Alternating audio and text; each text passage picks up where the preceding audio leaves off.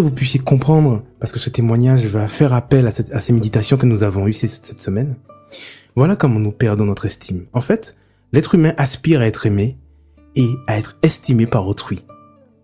Mais comme il n'est pas assez aimé et estimé, pour survivre par ses propres moyens, c'est-à-dire sans Dieu, il essaie d'anesthésier ses aspirations à être aimé et estimé.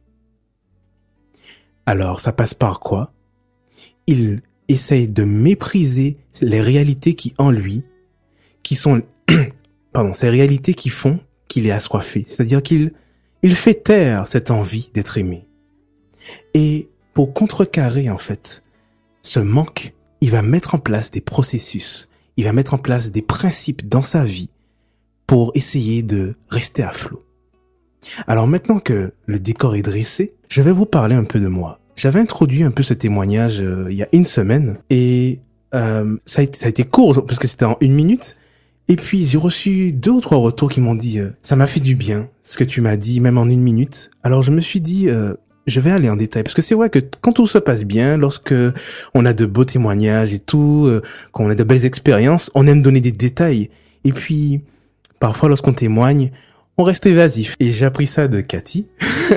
Elle me dit souvent, euh, non mais quand je, quand je témoigne, j'ai pas peur de dire les détails parce que même si ça rentre dans notre vie privée, c'est ça qui va toucher. Alors je vais vous donner des détails sur mon expérience vis-à-vis de l'estime de soi. Alors j'ai écrit pour pouvoir ne pas me perdre dans mes pensées, donc je vais vous lire mon témoignage. Alors tout au long de ces méditations, nous avons vu le processus qui dégrade notre image de nous-mêmes, et je n'y ai pas échappé. Quelques mots remplis de moqueries, quelques remarques maladroites, et ce sont près de 25 ans de ma vie qui se sont retrouvés enchaînés par le manque d'estime personnelle. Plus jeune en effet, dans mon entourage proche, je recevais des remarques qui ne semblaient pas très méchantes a priori sur mon physique. En effet, j'avais cette mauvaise habitude, et là ça va être une vraie confession, de sucer la langue. Voilà, le mot est lâché. Et pourtant, j'ai essayé d'arrêter, mais je n'y arrivais pas. Alors pour essayer de m'en dissuader, ma famille me disait, mais arrête, sinon tu verras, lorsque tu seras plus grand, ta bouche pendra jusqu'au sol et quand tu seras plus grand, tu marcheras là-dessus. Alors ça peut paraître anodin, mais dans l'esprit d'un enfant, c'est dramatique. Pour essayer d'esquiver, je, je m'enfuyais ou alors je, je rigolais.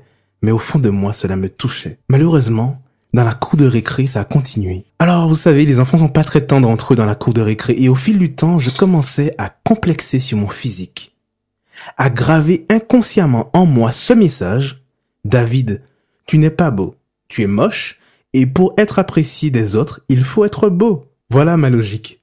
En tout cas, la logique que j'ai développée à l'époque. Cela a duré jusqu'à l'adolescence, moment critique d'une vie.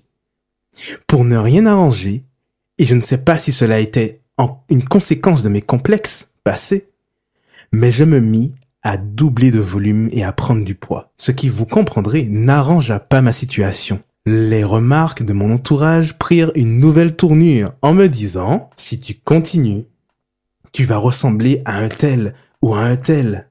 Tu vas pas trouver de copine, tu seras tout seul dans la vie, alors arrête de manger. Dramatique, dramatique. Alors, ces complexes ont continué à s'accentuer. Enfermé dans ma timidité, mon manque d'assurance et mes complexes, je me suis mis à me replier sur moi-même, tant et si bien que je passais tout mon temps dans ma chambre à faire des activités que, voilà, qui me plaisaient.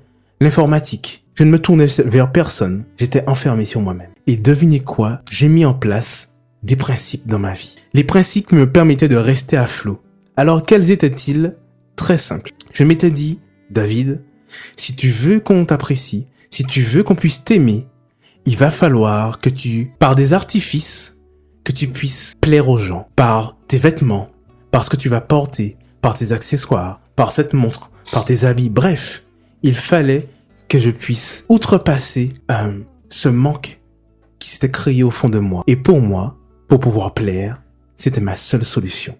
Sans Dieu, bien sûr. Les années passèrent, je me trouvais petit en plus de cela, j'ai dit à ma mère, c'est pas possible, emmène-moi chez le médecin, parce que déjà je suis pas beau, déjà ça ne va pas, je veux au moins être grand, en tout cas avoir une taille normale. C'est ce qu'on a fait. Les années passèrent et effectivement je grandis, comme je le désirais. Mais toutes les fois où on veut trouver des solutions par soi-même, les conséquences sont souvent inattendues et très souvent négatives. Et je m'en vais vous raconter les conséquences.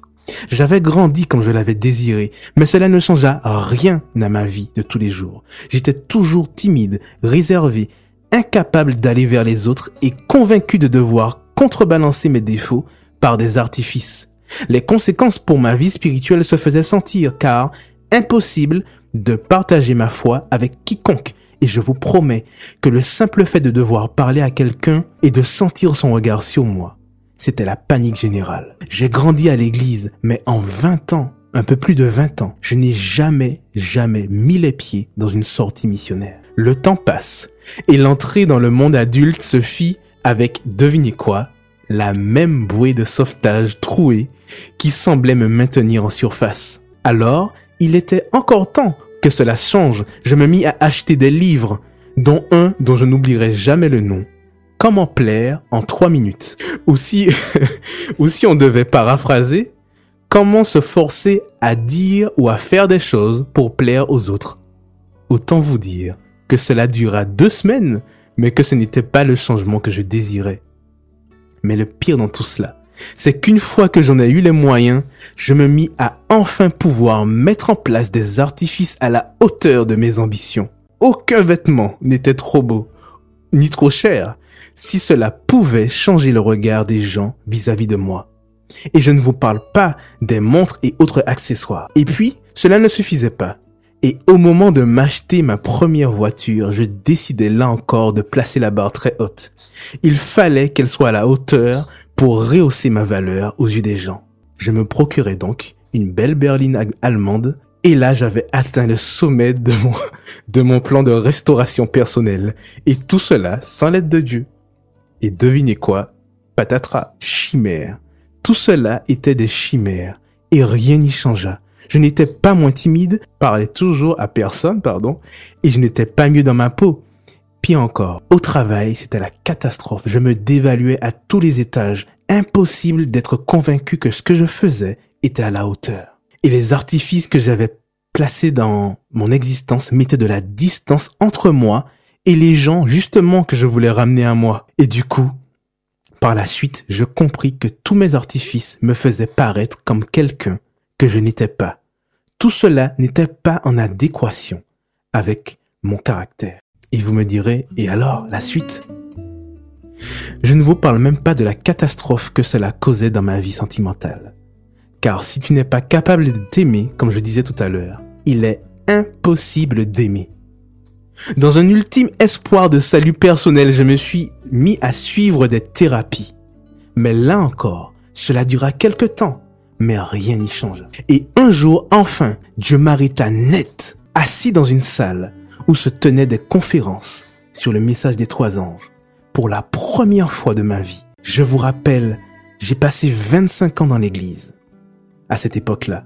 Et pour la première fois, je fus touché par l'amour de Dieu à la croix. Pour la première fois, je compris qu'attaché à la croix, il avait porté, certes, le péché de toute l'humanité, mais précisément, il avait porté mes péchés, mes défauts, mes problèmes. Et par la foi, j'étais convaincu à ce moment qu'au moment où il agonisait, il m'avait, moi, David, eu d'une façon ou d'une autre dans ses pensées, et qu'il avait pris ma place afin que je vive.